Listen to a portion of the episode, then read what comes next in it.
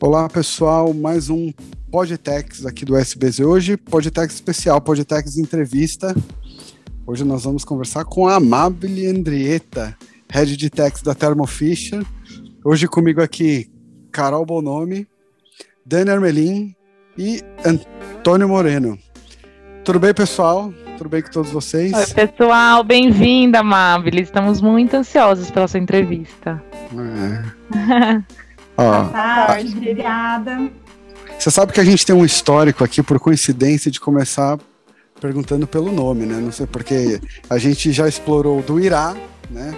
Da Vanessa, que acabou desdobrando uma história muito legal sobre a origem da família dela. E a Mabel é, é interessante, porque é um nome que combina muito com você. E aí, de onde veio o Amabile?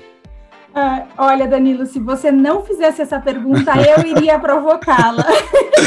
Justo. É, eu, bom, eu, eu adoro esse nome por vários motivos, né? Então, ele é um, ele é um nome italiano que tem origem do latim, é amabilis, que significa amável. Então, ele é um nome cheio de significado. É, e também era o nome da minha avó. Oh, é, a minha avó, Ai, minha amei. Avó paterna, minha avó paterna, de família italiana, e, enfim, ela, ela faleceu muito, muito nova. Meu pai era pequeno, então meu pai decidiu que a primeira filha seria homenageada com, com o nome dela. Então, ele tem um hum. significado do, da a simbologia do nome, mais um caráter aí familiar, é uma herança super gostosa. No começo, confesso que eu tinha, eu tinha muita dificuldade, as pessoas não conseguiam entender, não conseguiam repetir o nome. Já eu coleciono apelidos, é, Starbucks, enfim. Cada dia é uma, uma diferente. Mas, mas hoje, é, nossa, eu, eu, eu tenho realmente um, um orgulho. Acho que o nome é um negócio que marca, né? E eu tenho um orgulho grande é, de ter esse nome, do que ele representa. E eu acho muito legal quando as pessoas falam. Eu gosto de ouvir as pessoas falando, quando eu converso com um time no exterior, né? Que é um nome difícil para um, um americano, por exemplo, pronunciar. Amado. E eu vejo eles pronunciando, eu acho, eu acho incrível. Então, historinha curta. Ai, mas... Danilo! Não, mas é, assim, alguma medida, quando eles tentam falar Danilo, são Daniel. Aí eu já falo, pode me chamar de Daniel, facilita a sua vida. Não arde tanto nos meus ouvidos e todo mundo fica feliz, assim. E, Amable, aquilo que nós comentamos com você, nós tentamos muito fazer essa conversa ser algo muito mais o, o CPF do que o CNPJ, porque a gente fala, né? Ah, uma pessoa jurídica, uma ficção, e na realidade algo composto por, por pessoas então a gente sempre gosta de ouvir um pouquinho a história, mas até antes de você falar sobre você, que é o que vai tomar um bom tempo aqui, acho que vale, seria legal você falar o que é a Thermo Fisher, né? Quando a gente tem alguma empresa que já chega no consumidor final, é mais fácil, né? chega na pessoa física. É, nós conversamos com, com, com o Irá, então a gente está falando de Ambev, falamos da Vanessa da Amazon, então é mais fácil, todo mundo sabe o que, que é, mas o que é a Thermo Fisher? O que, que a Thermo Fisher faz? a Thermo Fisher faz tanta coisa, Danilo, mas é, acho que né, uma, uma definição aí bastante importante, né?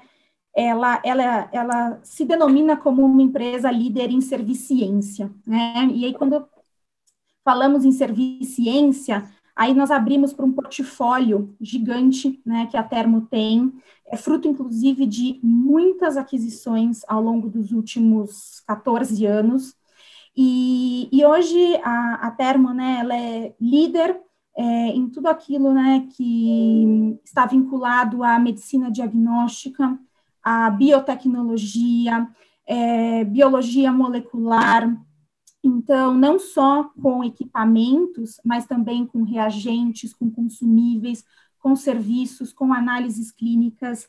Então, é, para mim, também é um mundo novo, É, até então, meu, meu contato é, tinha sido aí alguns clientes que eu havia atendido na época da consultoria, no segmento, mais para o segmento médico, mas eu nunca tinha estado tão imersa, né, numa, numa empresa de biotecnologia, é, que, claro, nesse contexto, né, de crise sanitária que nós estamos vivendo, tem uma importância gigante, né, então, eu brinco que hoje o produto mais conhecido da Thermo Fisher é o teste de Covid.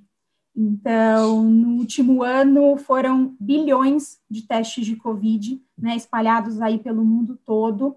É, mas, claro, né, não, não, se limita ao, ao teste de Covid. Então, tudo aquilo que está vinculado, né, a genotipagem, é, análises genéticas, teste de alergia, diagnóstico, com certeza vai ter um produto Thermo Fisher lá.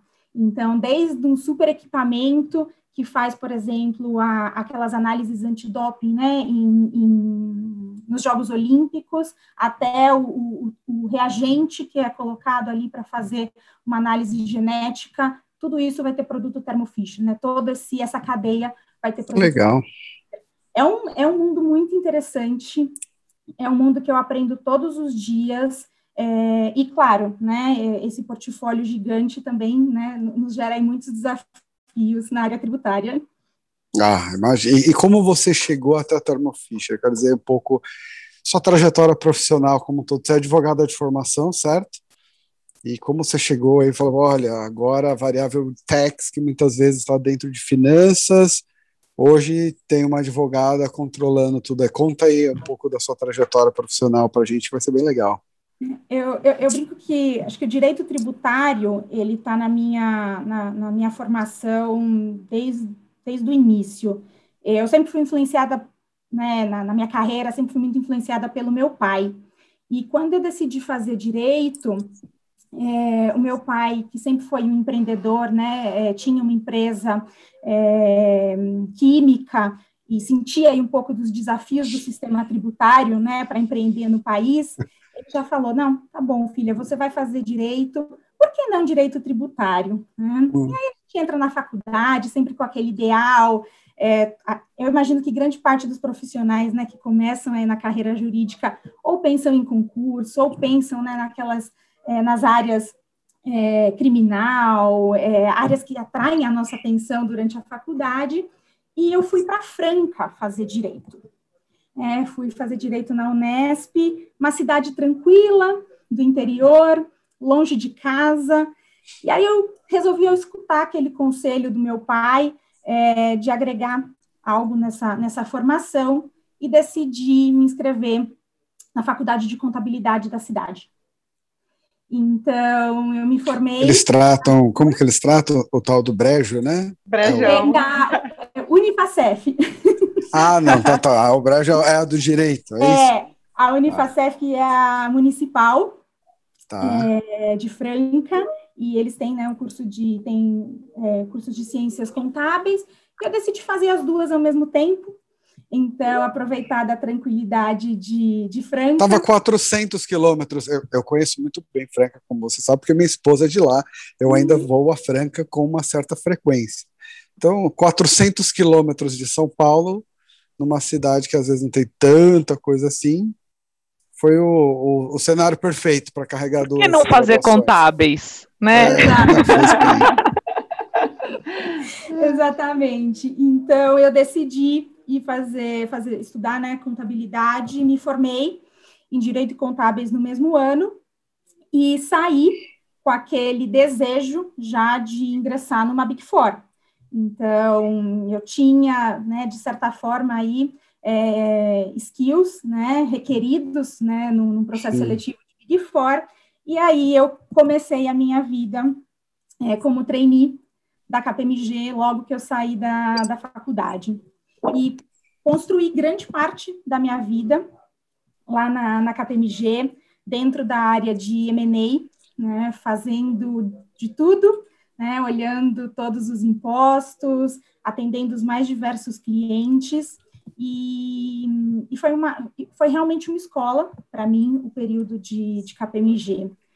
É, eu tive uma passagem pela empresa do meu pai, Então, em determinado ano, é, por questões familiares, é, meu pai precisou se ausentar da empresa e um pouco naquela questão, né, de sucessão, é, o que fazer, é, uma empresa que sempre foi tocada pelo meu pai, mas nunca, né, é, nunca teve um plano de que eu poderia sucedê-lo no negócio. É, eu me vi ali numa obrigação de filha de cuidar, né, do legado da minha família. E aí eu tirei uma licença da KPMG e caí no mundo químico, no ramo da borracha, cuidar de um negócio que cresceu junto comigo, que nasceu comigo, né? Então cresceu Olha. comigo, mas que eu não tinha a mínima noção. E aí eu, eu consegui ver um pouco do outro lado da mesa, né? Consegui ver um pouco de um ambiente corporativo diferente do, do ambiente corporativo de uma grande multinacional como a KPMG. E, enfim, passei Você um fez um ano- MBA, né? Um MBA na prática, assim. Na Foi basicamente prática. isso. Exatamente, na prática. Então, você chegar de filha do dono para dona, é, sem ter nenhum conhecimento do negócio, imagina, é, é, borracha nunca foi meu forte, é, mas com aquela noção, né, com, aque- com aquele sentimento de fazer aquilo acontecer, de entender toda, é, é, de, de entender o big picture de como funciona uma empresa, né? E não mais um serviço específico que eu prestava para uma empresa quando eu era da consultoria.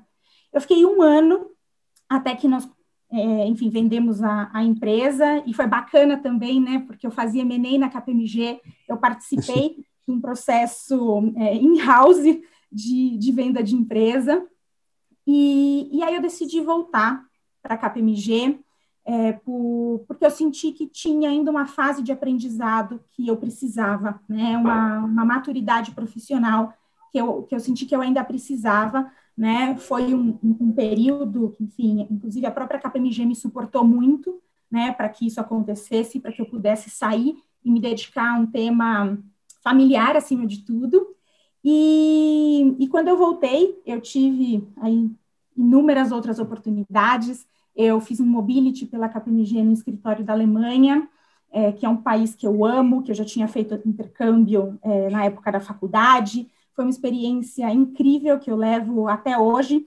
inclusive com amigos pessoais que eu fiz no Bacana. escritório de Stuttgart. E, e aí, enfim, a gente vai crescendo um pouquinho na, na carreira dentro da Big Four e parece que aquele sentimento de, de empresa, do big picture, começou a bater. E aí eu senti que era o momento de aproveitar a oportunidade e aproveitar né, o timing e tentar experimentar esse outro lado da mesa. E aí, uma vez que a gente sai, é, a gente acaba sendo aí encantado por esse mundo da indústria. Eu fui para uma indústria química, é, fiquei dois anos lá. Eu brinco que dois anos que valeram por dez na, no quesito de amadurecimento profissional, de aprendizado.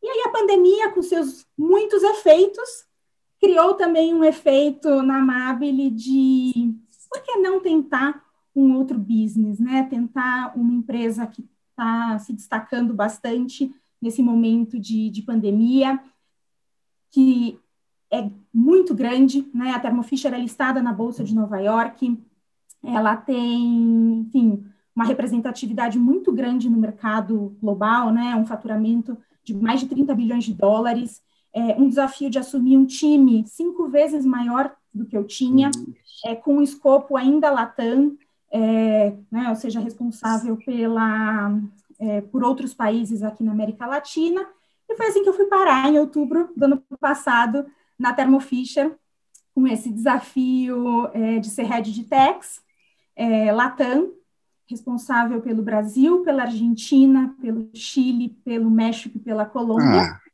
É, compliance de diretos, indiretos, planning, controversy e também faturamento. É, ah, tá fácil a vida. Não, Isso, tá tranquilo, então. É, esse, é o meu, esse é o meu escopo hoje. É, eu tenho, enfim, um time bem grande para dar conta né, de, de todas essas atividades. Então, eu cheguei assim aqui. Ah, sim. Ó, oh, Mabel, deixa eu te fazer uma pergunta. Como foi essa transição de Big Four para a empresa? Você teve a experiência, obviamente, na empresa da sua família, mas imagino que seja diferente, até porque lá você tinha um outro papel, aqui você está focada na sua especialidade, assim. Eu pergunto isso porque eu escuto, eu vejo muitas pessoas, muitas vezes com dúvidas, seja em Big Four, escritório de advocacia, em vários setores, as pessoas têm um pouco do receio de fazer o movimento, tem dúvidas, tem gente que adora até a oportunidade de fazer um secondment, porque é uma experiência muito rica. Como foi para você, assim? Foi uma transição tranquila? Na verdade não foi? Você se adaptou super rapidamente? Como que foi? Conta pra gente. No momento da decisão, Danilo, ela foi uma decisão tranquila, mas até chegar na decisão foi muito difícil para mim, porque, enfim, de toda a minha trajetória, a Big Four sempre foi um sonho. Eu saí da faculdade decidida a entrar na Big Four. Eu prestei todos os processos seletivos, é, passei em todos, modéstia à parte, e pude escolher M&A na KPMG, que era o que eu queria. Eu estudei M&A durante a faculdade, foram meus meus objetos né, de pesquisa durante, durante a formação acadêmica. Então, eu realmente estava me sentindo muito realizada quando eu entrei. E eu tinha o sonho, que a gente brincava quando treinei, de ter, ter, ter a sala com o nome na porta, né? É, bom, para quem, quem não conhece muito o mundo de Big Four, há uns anos atrás, ter sala com, com nome na porta significava ser sócio.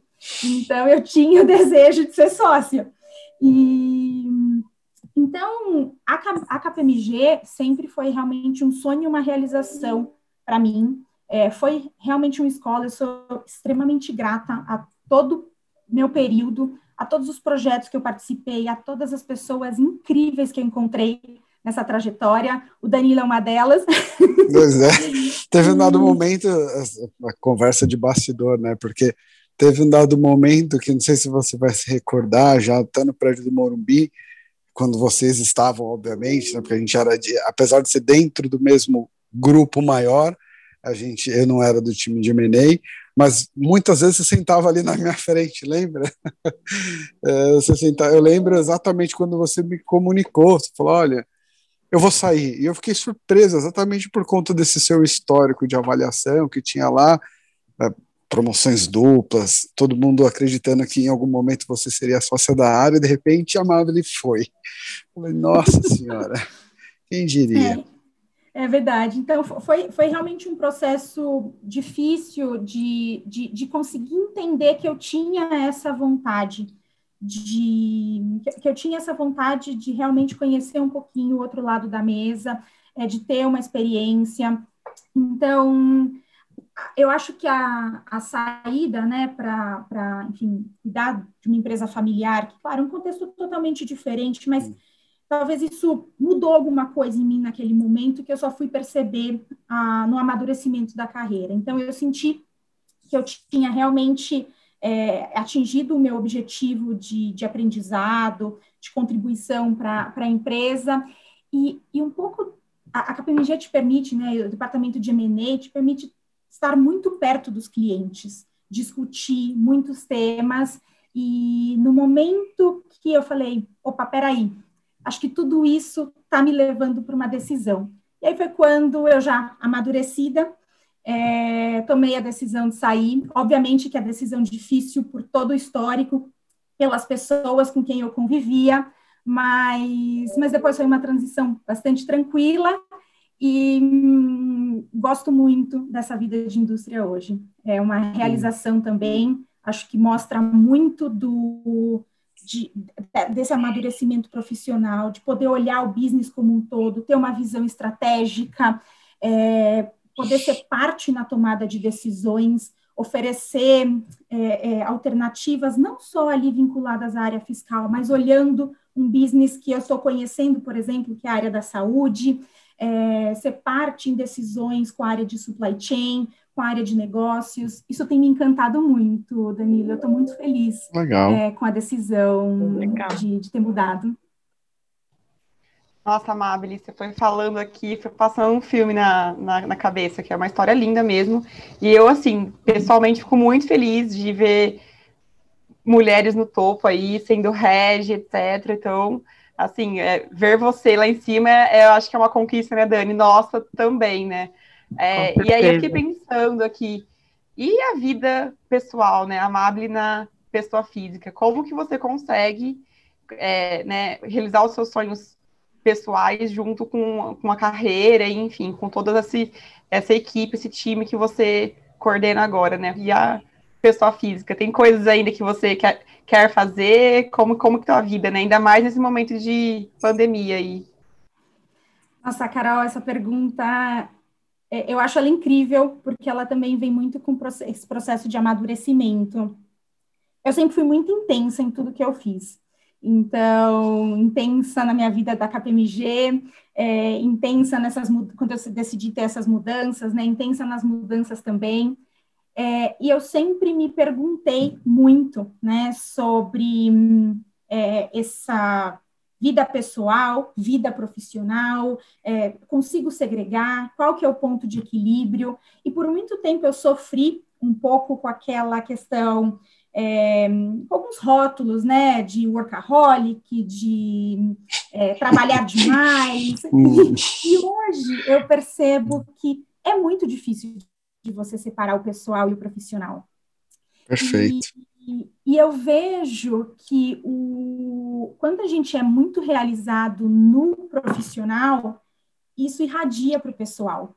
Então, claro que a gente tem cansaço, a gente tem estresse, muitas vezes a gente tem sim momentos que eu tive momentos que eu precisei é, é, abdicar da família, abdicar do convívio social, mas eu estava fazendo algo que me dava prazer e algo que estava muito relacionado aos meus objetivos. Né? Eu queria ser head de techs, eu queria assumir uma posição é, é, de liderança, eu queria influenciar na vida de outras pessoas, treinar outras pessoas, capacitar outras pessoas da mesma forma que eu fui.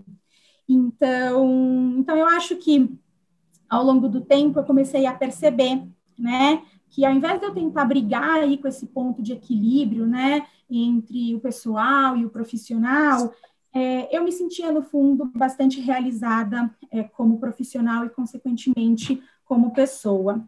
É, escolhas nós temos que fazer, né, mas eu acho que eu tenho também meus momentos né, na pessoa física é, que, eu, que eu consigo né, desligar, que eu consigo aproveitar. Eu gosto muito de estar com a minha família, eu curto muito estar com a minha família, eu curto muito viajar. É, e o, no meu primeiro ano, logo que eu saí da KPMG, eu tinha que conhecer todos os países é, que eu atuava. Então, eu passei um ano inteiro viajando é, Estados Unidos e América Latina, né, porque eu, eu reportava para os Estados Unidos. Eu passei um ano viajando todos os meses fora de casa, pelo menos uma semana, para estar em um desses países. Então, era claro, né, uma abdicar do tempo com a família, mas para mim também era um tempo de realização, não só profissional, mas também do CPF. É, a Amable que gosta de viajar, então eu aproveitava o momento da viagem, trabalhava muito a semana inteira, nos finais de semana eu ficava no lugar para aproveitar, para conhecer. Então, isso foi super importante para mim e eu acho que aí é o meu ponto de equilíbrio. É aí que eu vejo que, de alguma forma, eu consigo é, eu consigo encontrar Balancear. saúde é, emocional, essa, esse olhar também para o CPF.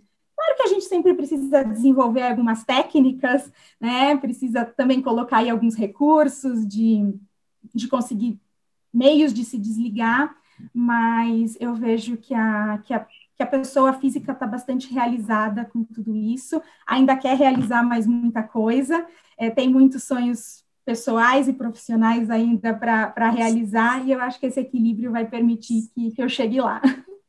Muito bom. Amável, aqui sabe que a gente não segue, nós não temos um roteiro pré-definido de blocos de assuntos, então nós vamos e voltamos.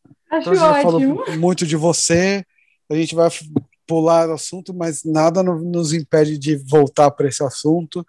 Sabe o que eu acho que seria legal ver de você, ainda mais acho que dois os blocos diferentes, assim, é, um pouco de como você tem enxergado os desafios tributários no Brasil, é, do setor macro, daquilo que você quer falar, e depois a gente até queria fazer um comparativo, você que tem uma visão latam, a gente tem muitas vezes um pouco de arrogância no Brasil com, com relação aos outros países da América Latina, e eu já ouvi muita coisa diferente, bacana, de vários países, então assim, se pudesse falar um pouquinho, olha, hoje para a gente, ou no setor, Brasil, como você está vendo? A gente acabou de ver aí uh, um pouco o Congresso aí derrubando né, a, a, a PEC 45, ao mesmo tempo voltando agora com, com a própria ideia do projeto do governo.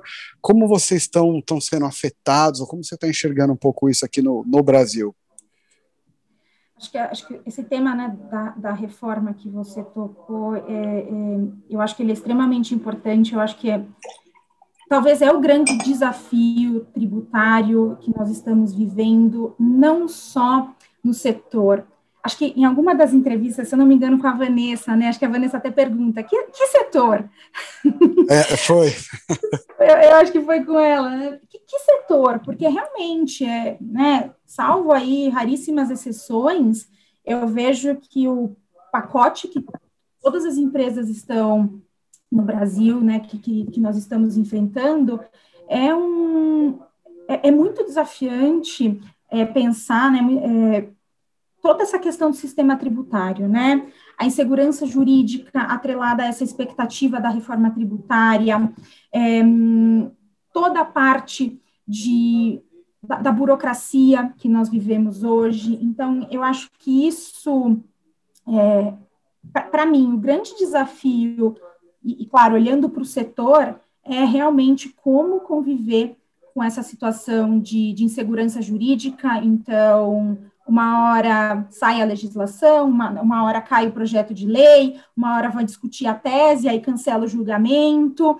Então, é, esse ambiente, ele gera muita insegurança, não só para nós profissionais de techs, mas também para os investidores. Então, imagina, todos os meus investidores é, estão lá no exterior. Como que eles estão olhando para o Brasil? É, como que eles estão olhando para a América Latina? Como um todo. Então, para mim, grande, o grande desafio hoje, é, de certa forma, é como eu simplifico o meu sistema tributário, como que eu garanto um mínimo né, de segurança jurídica é, para o meu investidor, é, como que eu simplifico processos, é, como que eu consigo otimizar a minha estrutura, né, olhando um país é, tão apegado ainda, né, a algumas alguns sistemas ou uma, uma legislação que não está acompanhando também a velocidade das autoridades fiscais.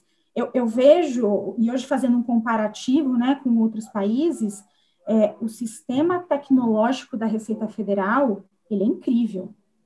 Ele é um dos é, melhores do mundo. Ele é um dos melhores. Exato. Existem rankings, né? Acho que tem, tem vários rankings e aí, como é que eu olho um dos melhores sistemas né, é, é, é de tecnologia é, para efeitos fiscais do mundo com um país que também está num ranking como um, um, país de maior complexidade tributária?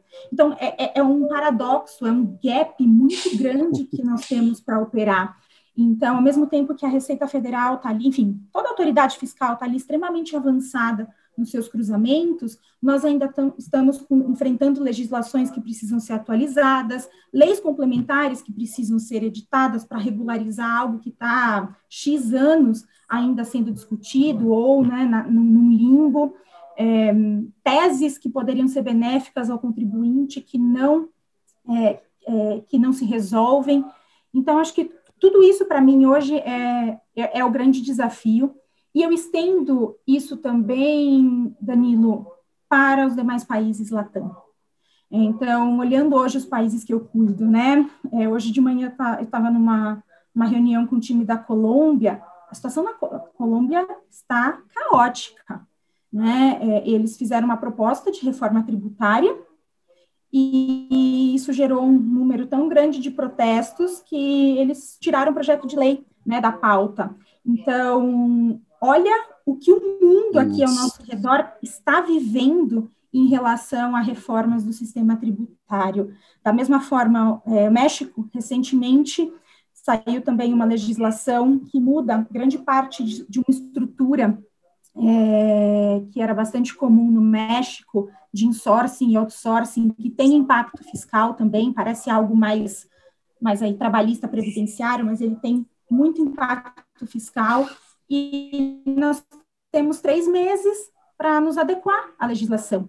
Então, da mesma forma, como que eu explico para o meu investidor que eu vou ter que mudar toda a minha estrutura no México agora, é, em três meses, num prazo recorde, né, para atender uma, uma legislação? Então, esse tem sido para mim, acho que o grande desafio, Danilo, da forma como é, e, e, vinculado ao setor, né? O, setor da saúde ele tem, né, é, já uma tributação bastante consolidada. No último ano, com, com a questão da pandemia, né, muitos benefícios foram concedidos, é, muitas reduções de alíquota, mas a questão do sistema em si, né, a possibilidade de simplificar processos, acho que para mim tem sido o, o grande desafio, e, e não para agora, acho que vai ser ainda aí para os próximos, próximos anos. E, e nesse contexto, como você tem enxergado o profissional de techs, né? Porque a gente tem, tem visto, sabe, o mundo está falando de tax transformation, das mudanças, é, toda, todas essas, toda a, a, tecnologia que tem sido embarcada pelas empresas para tentar ter um pouco mais de inteligência tributária, maior compliance, tudo mais. Como se insere esse novo profissional, né? O que, que você enxerga hoje naquele profissional do Tex? Fala, olha, o profissional adequado para o momento que nós passamos é esse.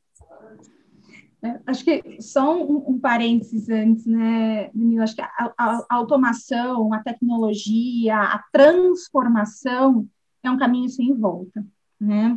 E aí eu, eu vejo que com isso, para mim, o profissional de techs hoje ele precisa ter um pensamento crítico e uma capacidade de ser multitasking, né? É, e por quê, né? O pensamento crítico para enxergar essa transformação, para a gente mudar um pouco aquele perfil de que o profissional de techs, principalmente quando eu olho para a indústria, é aquele bookkeeper, é aquele preparador de obrigação acessória, é, que anda com a apuração do imposto ali embaixo do braço. Então, isso acabou, isso não existe mais. É, claro que nós ainda estamos caminhando né, em muitos níveis de tecnologia, é, de sistemas e de ferramentas, mas esse profissional, para mim, ele não existe mais. Então, eu preciso, é, e hoje, né, a minha, a minha estrutura de time, ela é muito voltada a ter pessoas que tenham esse pensamento crítico, é, que consigam é, trabalhar na solução de problemas, enxergar essa complexidade do sistema fiscal na América Latina, pensar em soluções é, criativas, né, dentro, claro, é, é, de todas as regras que, que nós temos, e multitasking, porque como as coisas estão acontecendo numa velocidade que, pelo menos eu nunca vivi antes, né, essa velocidade, como as coisas têm acontecido, é, o profissional de techs precisa assumir diversas funções, né?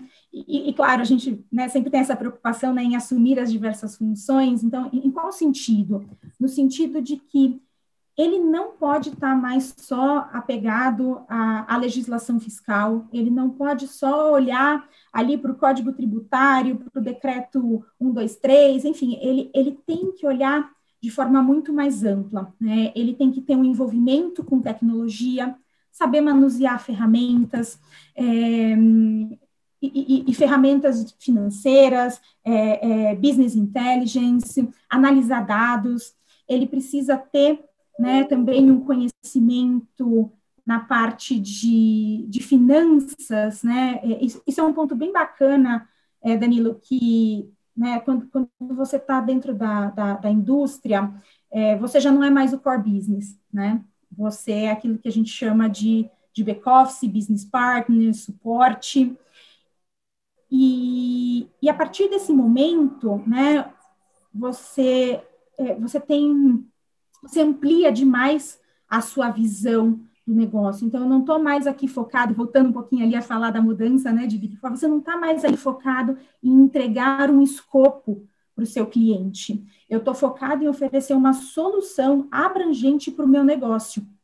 Então, esse profissional, ele tem que ser multitasking para enxergar como ele aplica a tecnologia, como ele pega a legislação fiscal, o tema fiscal que ele está ali, ou até um tema que extrapola o fiscal, mas tem um pedaço que TEX é importante, como ele agrega tecnologia, como ele agrega análise de dados, como ele agrega aspectos financeiros é, para o negócio. Então, TEX estar dentro de finanças ampliou muito meu horizonte é, em relação à, estratégia, em relação, inclusive, a como usar o TEX né, de forma muito mais econômica e econômica no contexto uhum. aí de, de, de, economia, né, não de saving. Então, claro que né, quando a gente tem saving também é ótimo, mas é, muito nesse aspecto é, de, do negócio mesmo. Acho que esse, para mim, é o profissional de texto do futuro. Na, na, verdade, não do futuro, é o profissional de texto de, de hoje. Agora. De até, agora. Até curioso você falando, Amabile, porque hum, é, a gente, quem vem de Big Four, né, tá acostumado com todas as especialidades. Então a gente entra na Big Four e você separa diretos, indiretos, M&A, tarará, transfer pricing e, e, tem toda aquela segregação. Então a gente vinha e até os escritórios, fazendo uma correlação com os escritórios de advocacia, a gente vem numa segregação de especialidades absurda. Então hoje a gente tem especialidade para tudo. Se alguém quiser se especializar em algo, e o que eu sinto, e aí eu falo, Daniela falando, né? É, eu sinto que estamos saindo desse, de, desse nicho de especialidades e voltando a nos transformar e, e, a, e a abranger o negócio como um todo, né? Então, acho que não só é, essa sua sensação que, que você tem do profissional de techs dentro de uma indústria, dentro de uma empresa, eu sinto muito também dentro do mercado jurídico, porque a gente, o nosso profissional como tributaristas está totalmente interligado com todas as áreas do negócio. Então a gente te, não, não dá mais para ser aquele profissional, né? Não dá para a gente atuar olhando, ah, eu vou aqui pegar essa oportunidade vou salvar minha área de finanças, estamos aqui, vou contratar o escritório tal, ele vai olhar só aquilo, vai produzir aquele memorando. Não dá mais para ser assim, né? Hoje, hoje as áreas e as empresas têm vindo, os escritórios, empresas, acho que está todo mundo caminhando para justamente a gente sempre atender o negócio como um todo, áreas desde comer, comer, comercial, marketing, finanças, é, governança corporativa, compliance, tá tudo, tudo interligado, né? Então é muito curioso isso, porque estou compartilhando do seu sentimento, assim, acho que é, eu, pelo menos, e eu vejo aqui na, no nosso time, a gente tem cada vez sido mais é, demandados e, a se transformar em um profissional assim, né, como tributarista. Então, é, eu acho que esse é o maior objetivo, né, hoje, né, da, da, gente, assim, e não só da indústria, mas do escritório também, da advocacia, né, e eu acho que esse é um movimento muito bom. Eu concordo, Dani, e, e, e compartilho que eu também, né, na, na, minha posição, quando eu olho um, um parceiro, né, que eu, eu brinco que eu não olho um escritório de advocacia, eu olho um parceiro, e quando eu olho o parceiro, é, eu também quero um parceiro que tenha essa mesma visão do meu negócio, né? Que consiga oferecer soluções que, que, que vão além é, do TEX. É, obviamente que a gente vai acabar discutindo sempre temas muito técnicos, e aí eu preciso né, do, do tributarista com a especialidade dele, mas que ele também não deixe né, de, de olhar é, outros aspectos. É, a Thermo Fisher, por exemplo, ela é uma empresa extremamente regulada. Então, quantas vezes eu tenho que conversar com um time de regulatório, né, é, é para fazer algum movimento dentro do TEX? Então, talvez se eu ficasse aí muito apegada ali à legislação, né, eu esqueceria de que a gente tem que, que, que, fazer essa interação, tem que ter essa decisão muitas vezes multidisciplinar. Então, essa visão aí mais holística, é, ela tem, enfim, tem, tem enchido os olhos, assim, eu tenho ficado cada vez mais encantada com a, com a capacidade que o profissional de tax e até mesmo, né, que, que o advogado tributário está criando de conseguir agregar outras áreas, outros é, outros temas, né, e oferecer uma solução muito mais completa. É, compartilho. É. Tem que caminhar para parar de ser. Ai, tá indo para o jurídico, tá indo para o tributário, ferrou, vão, vão travar o meu processo interno, né? A gente tem que parar com esse estigma, né? Ô, Mabel, você até respondeu uma pergunta que eu ia te fazer sobre é, como você enxerga também, além do, do profissional interno, até aquele que é o parceiro. Isso é uma coisa legal, isso foi um dos motivos que me trouxe para o SBZ há três anos, que era um pouco, por mais que eu tenha um carinho muito grande, eu tenho um carinho, assim como você, é, KPMG para mim foi um ambiente muito rico, gosto das pessoas de lá, torço muito pela empresa, mas eu queria estar num lugar que tivesse um pouco mais é uma empresa muito grande, né? Qualquer movimento ele toma um pouco mais de tempo, né? Então, seja KPMG ou qualquer outra estrutura, e eu queria, eu procurava algo que fosse um pouco mais dinâmico, disruptivo. Isso que você falou, hoje eu já sinto no mercado, tá? Que é são as empresas, a, a, os assessores como um todo, os parceiros, tentando conhecer mais do business para falar, olha, o que, que é execuível? Porque eu posso te fazer um parecer com o que você quiser, porque muitas vezes eu consigo argumentos, né? Eles podem, claro, às vezes você vai interpretar um assunto, ele, ele tende mais para um lado para o outro, mas você consegue muitas vezes criar uma linha é, de interpretação que seja válida.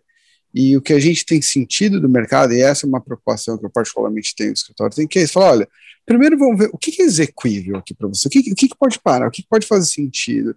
Mas isso eu acho que é uma coisa bacana, que o mercado jurídico e do tributário como um todo, eu acho que tem acordado para isso. Né? Eu acho que a distância entre cliente e assessores, é, ela tem diminuído muito. Eu acredito que as pessoas, os escritórios perceberam que nós precisamos diminuir essa distância em que eu detenho conhecimento, então eu estou quase numa posição de superioridade com relação a você, e eu falo sim ou não, pode ou não pode. Né? Agora o assunto é assim: olha, vamos ver o que, que, que operacionalmente, dada uma situação, o que, que, operacionalmente você acha que você consegue fazer? Se não existisse uma questão tributária, o que, que você ia fazer? Ah, não, não. Então, putz, isso não dá, isso dá. E, e, e, eu acho que mesmo o time de operação começou a perceber que o pessoal do tributário pode ser uma alavanca muito forte do business, que, que é, eu não vou nem falar que é uma área parceira, é uma área estratégica, porque não raro o time de operações vai lá, faz estudo, chama central de logística, estudo, contrata Big Four, contrata reduzimos em 1% o nosso custo logístico, aí todo mundo bate palma, aí vai alguém e fala assim, olha, eu consegui fazer um estudo aqui, e eu percebi que determinada atividade minha, eu mudei, claro, fizemos as devidas adaptações, agora ela não está mais no não cumulativo, ela está no cumulativo, eu não tomo crédito dela, mas deu 2,7% de ganho de alíquota efetiva sobre a receita, não esse seu 1% do custo. Eu acho que uhum. as áreas começaram a perceber a relevância do tributário, os assessores como um todo estão percebendo isso. Eu acredito que nesse ponto a gente está caminhando com uma coisa bacana. Claro, Uhum. Acho que tem muita gente ainda no discurso, acho que tem muita gente ainda que está num ambiente ainda muito de discurso, mas a gente já vê muita gente operando assim. Eu, particularmente, fico feliz, porque é um ambiente que você consegue participar mais do negócio, sabe? É gostoso participar. Hoje eu tive uma reunião, é, uma reunião, desculpa, enquanto eu estava numa reunião, eu recebi um WhatsApp até de uma cliente nossa, putz, deu certo, implementamos, tal. Eu falei, putz, meu, que você se sente alguma medida, sabe, parte do negócio. E isso é Sim. bem bem gostoso. É, eu, bom, eu, você e a Carol temos um exemplo clássico disso, né? Trabalho aqui, que a gente teve que olhar a especificação técnica de, de, um item, exato. então, de, de conversar com a área de supply chain, exato. Olha, e, é... foi, foi, que foi muito interessante, mostra exatamente isso, né? Sentamos, desenhamos juntos ali um processo que tinha que conversar com, com a logística, tinha que conversar com o time de fábrica, é aquilo, eu, eu podia muito bem pedir um parecer, você poderia muito bem me dar um parecer, é. É, e, e, não, foi, foi todo um processo de construção oh, com várias áreas, então foi muito Eu poderia ser hoje, eu poderia ser hoje diretor de vendas de, de determinado produto, de tanto que eu sei das especificações técnicas, as diferenças, o que dá para fazer, o que não dá. Amable, até hoje eu vejo o outdoor, o caminhão, enfim, eu penso nesse trabalho. Exato. São coisas que, que, que, marcam. É, Marca. Oh. São super interessantes, né? De, de, a gente conta hoje brincando, mas foi né, um projeto super importante. É, e, e se, se, não tivesse essa visão né, mais abrangente de vocês, né, talvez o resultado tivesse sido outro. Ah, legal. Então, bacana. O, assim, para variar, obviamente que a gente já está com 50 minutos, tem mais uns 37 mil assuntos aqui. Eu, eu, eu vou, pessoal, fique à vontade também para pular, mas eu queria fazer uma pergunta que eu acredito que a gente não fez ainda para ninguém, é, mas que todo mundo muitas vezes se faz na vida. É, se você pudesse é, olhar para a Amabile de 10, 15 anos, de algum momento que você acha que seria importante dar uma mensagem para ela, Amabile, não faça isso, faça aquilo, profissionalmente, pessoalmente, o que, que, que tem algo aí que você gostaria de voltar e dar um recado? Bom, acho que primeiro faça alongamento, Amabile. eu faria a mesma coisa. Um ano de home office, Amabile. Bitcoin! Bitcoin, verdade. É, não, mas é, eu é, acho que como eu comentei, né? Eu sempre fui muito intensa. Então, talvez eu poderia ter olhado aí para aquela Amabile de 10, 15 anos atrás e talvez ter dado um conselho de calma, vai dar tudo certo, não fica, não fica tão ansiosa, respira. não fica sofrendo tanto, respira um pouco, conta até 10, né? É, baixa o aplicativo de meditação, respira um pouquinho. É, eu acho que esse talvez seria aí um conselho, e não só, eu acho que ele não se aplica é, apenas para a vida é, é, profissional, né? Porque, enfim, é, a gente tem os anseios de, de carreira, né, as dificuldades da, da, trajetória profissional, mas também no lado pessoal. Então, né, muitas vezes a, a, as expectativas que, que, nós mesmos criamos né, para nós, eu acho que esse seria o, o, conselho. Mas eu ainda fico com o alongamento, porque. Justo, é, não, alongamento é importante. Um ano e meio na mesma posição. Eu preciso, é, nem é me fala. Agora, e Amable, e assim, e nessas. Você é uma pessoa que já viajou muito, seja dentro é, de Big Four, porque era do time do M&A, e sem querer te chamar de velha, mas já o chamando, você pegou uma fase em que ainda nem sempre tinha data room ali, tinha que Sim. dar um pulo ali em Goiás, ir para outro estado, e aí depois, obviamente, aí quando você foi trabalhar em empresa, você acabou viajando bastante. Algum episódio digno de nota engraçado ou trágico que faça sentido compartilhar, que você possa compartilhar, obviamente, né? Nossa, eu tenho, eu tenho uma, uma, uma coleção é, de, enfim, ah, viagens. Adoramos. Não, na época de, de da, da Capimigê, né, viagens para o interior de Goiás, interior né, de Pernambuco, enfim, é, morar dentro de um, de um data room, a gente, a gente coleciona histórias, mas tem um fato muito curioso que ele se aplica desde a época da KPMG até os dias de hoje, que eu, eu brinco que eu tenho a capacidade de ficar presa nos lugares. Então, eu gosto muito de visitar é, as fábricas. Na época da KPMG, visitava muitos clientes e sempre, né, muito intensa, trabalhando até, até tarde, algumas vezes.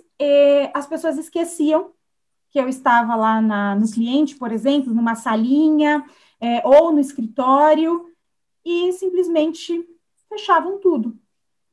Então, eu coleciono histórias de que eu já precisei pular muro, com a mochila, com o computador, com as pastas, é, pular janela, é, acionar o, não, já acionei o alarme de prédio, de empresa, de condomínio empresarial, é, para tentar sair. Já forcei porta automática, porque a porta não abria, e, enfim, já vivenciei apagarem as luzes do, do escritório e eu trabalhar com a luz do computador.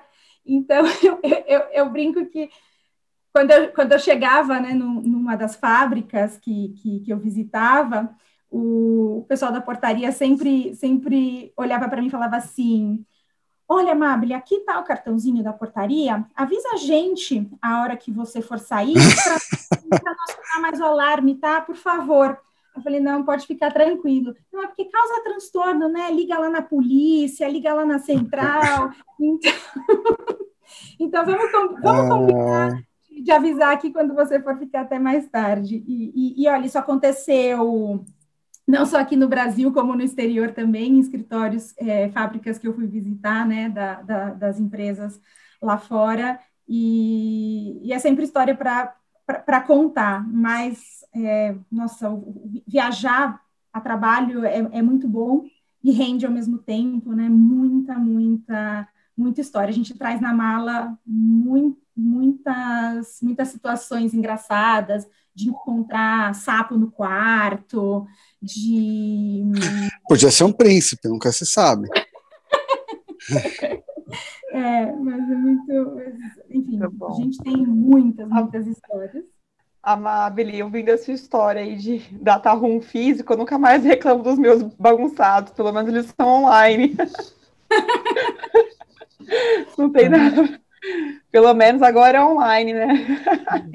É, isso, isso, acho que isso é um avanço, né, que, que, que eu fui percebendo também ao longo, né, da, da vida na KPMG e hoje também, é, quanto que nós manuseávamos documentação física, papel, e hoje a gente tem tudo aí à disposição numa nuvem, é, em ferramentas. Isso tem facilitado bastante o trabalho, principalmente agora também nessa, nessa situação de, de pandemia. Mas às vezes a gente sente um pouco de falta das viagens, de morar aí no data room físico, Carol, com certeza. É, não, isso é verdade. É, pelo menos uma, uma vez na vida, a experiência de morar no data room físico rende histórias, né? É bom. É. É, puxando aqui um assunto, gente, antes só é, é, um é rapidinho aqui que eu quero perguntar. Eu faço às vezes até da Carol, porque a Carol que sempre puxa esse tema. Nós duas a gente participa do, do comitê de diversidade do escritório. Amável, eu queria que você contasse, né? E até já reiterando o que a Carol falou, é um, assim, ter uma mulher como head de text de uma grande empresa abre caminhos aí para muitas mulheres, né? E a gente do Comitê de Diversidade, a gente sempre está buscando soluções e sempre né, avançar com a sociedade nessa pauta tão urgente. Você como mulher, o que que você tem enfrentado, assim, de desafios nisso para ampliar cada vez mais a diversidade em relação a fornecedores, clientes, como que vocês cuidam disso dentro da Thermo Fisher? Conta um pouquinho para a gente. A, a Thermo Fisher, ela tem um posicionamento né, em relação à diversidade e inclusão que também me chamou muita atenção né, durante a minha decisão de, de fazer um movimento.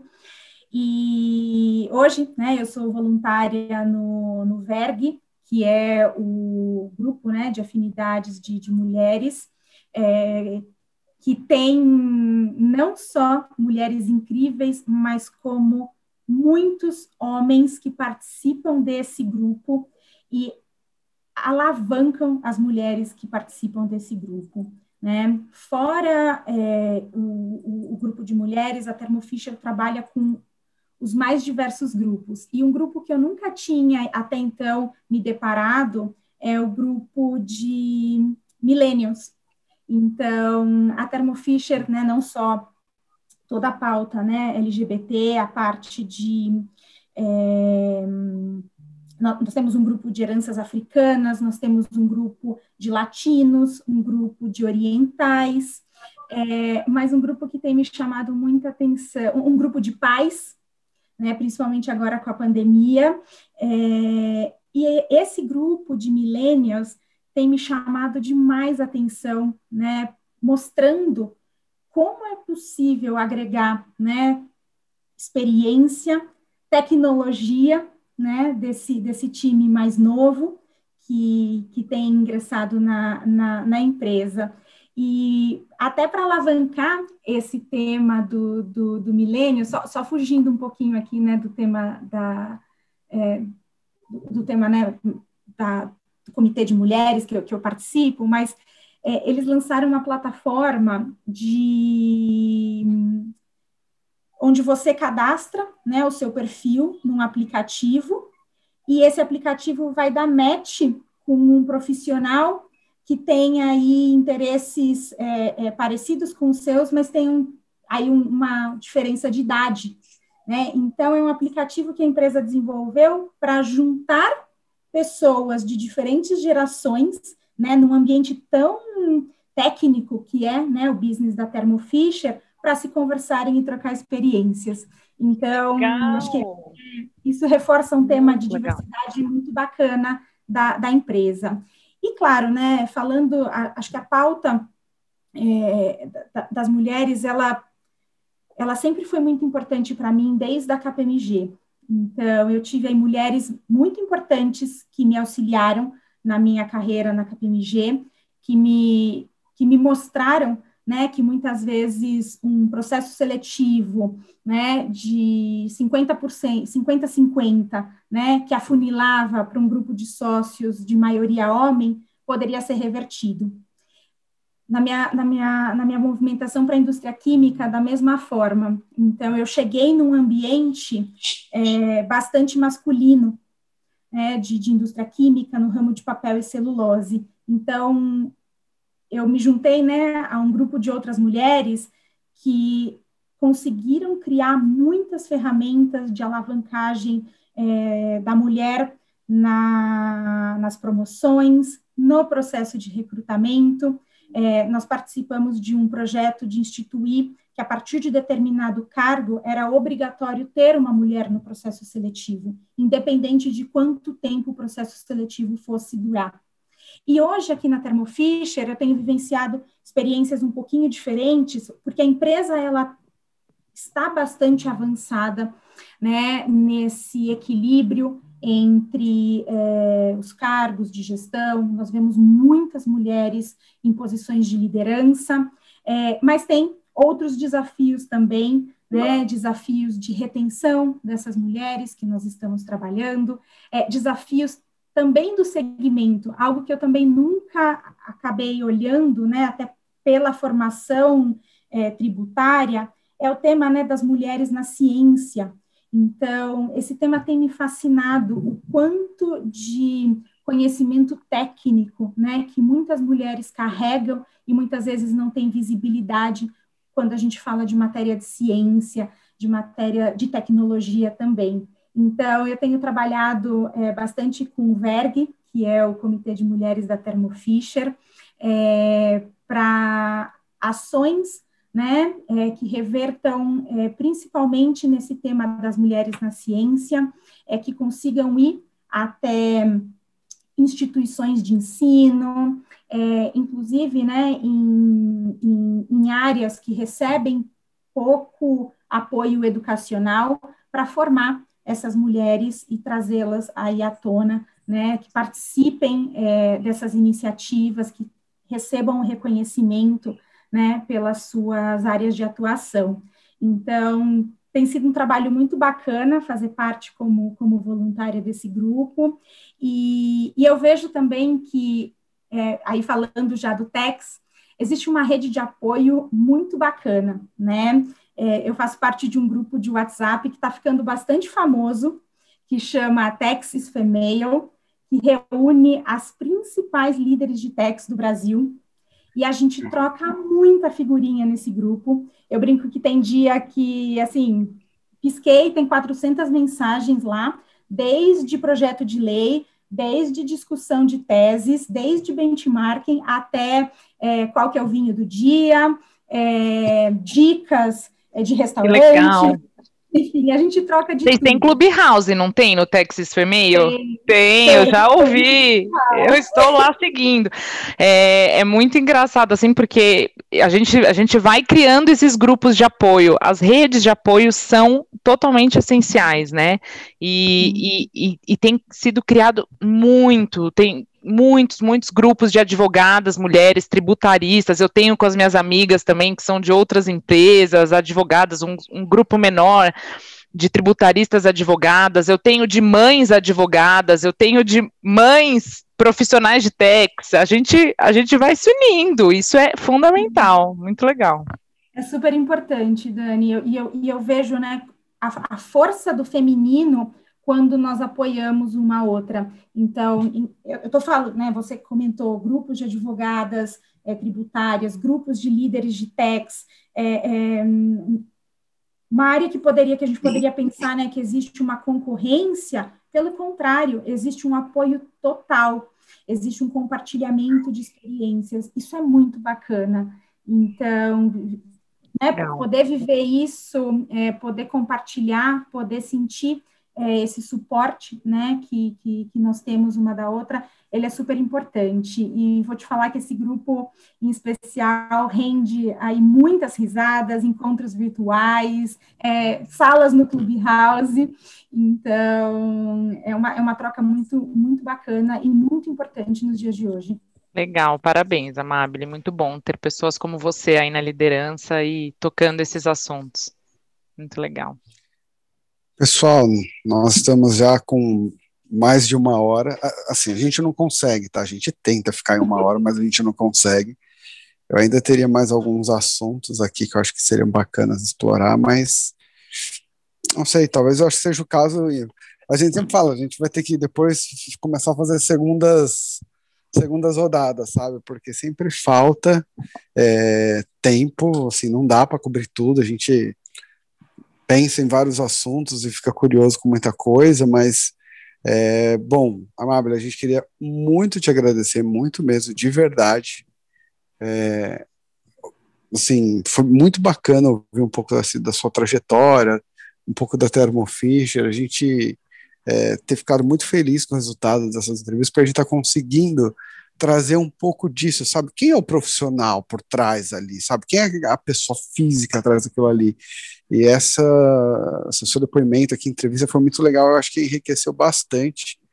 E, e achei muito legal aqui é, esse modelo de vocês aí de diversidade que traz, é, traz outras questões, assim. E achei bacana mesmo. Eu, eu, eu falo que assim, a melhor forma de você se livrar de algo é você reconhecendo, né? Eu acho que eu já falei isso aqui, já não sei se foi conversando em alguma entrevista, se foi é, com o time. Eu, eu costumo brincar com falar assim: eu sou machista, porque eu fui criado numa sociedade machista. Essa, esse é o Danilo do passado, que vem numa tentativa muito grande de, de mudar isso, assim, mudar. É engraçado, porque é, você não tem que fortalecer só minha filha, né? Eu coloco, sei lá, aquele é, oh meu Deus, me fugiu. É, é, histórias, histórias de Nar para garotas rebeldes. Mas eu não coloco para minha filha, eu coloco para o meu filho também, porque o processo de mudança passa por ele também. Mas é engraçado como você você só vai percebendo esse tipo de coisa com o tempo, interagindo muito com, com, com as pessoas e quando você faz uma reflexão. E, e, e, achei bem legal assim esse modelo de vocês, os grupos e tudo mais. Vocês têm umas coisas bem.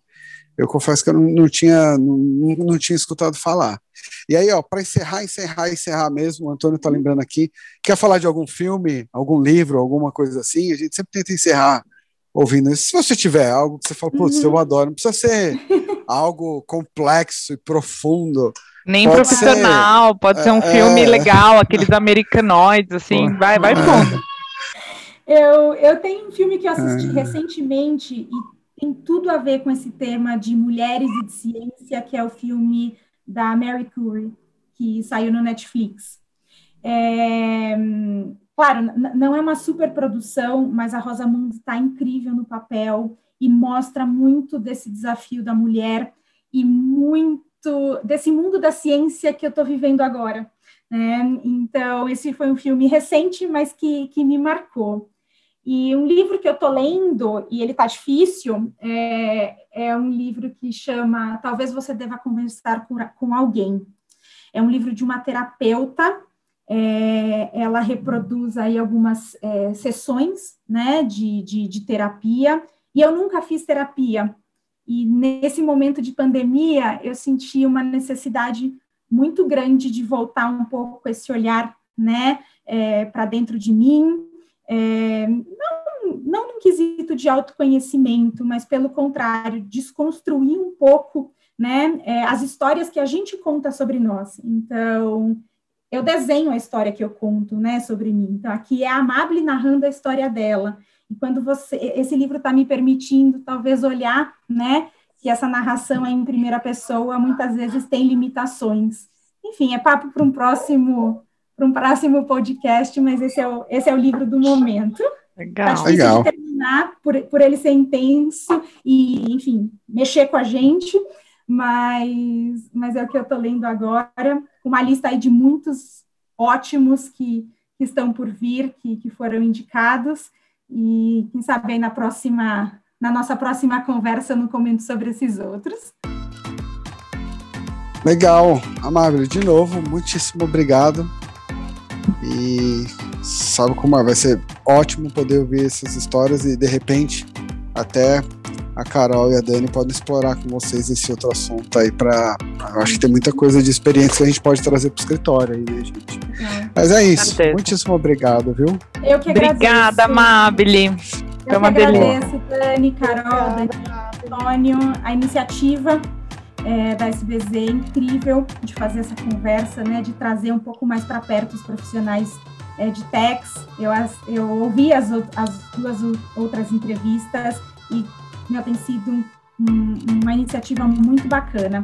É, obrigada pelo convite, pela confiança aqui nessa conversa. Um papo muito bom, um papo leve. É, e, bom, a- a- aguardo um próximo papo, quem sabe depois dessa pandemia, lá no escritório, comendo um pão de Verdade. queijo, uma uvinha, que tem uma uva boa ali no escritório também. Tem, Saudade. verdade. É, em breve. Em breve voltaremos. Obrigada, pessoal. Valeu, Amabile. Obrigada. Beijo.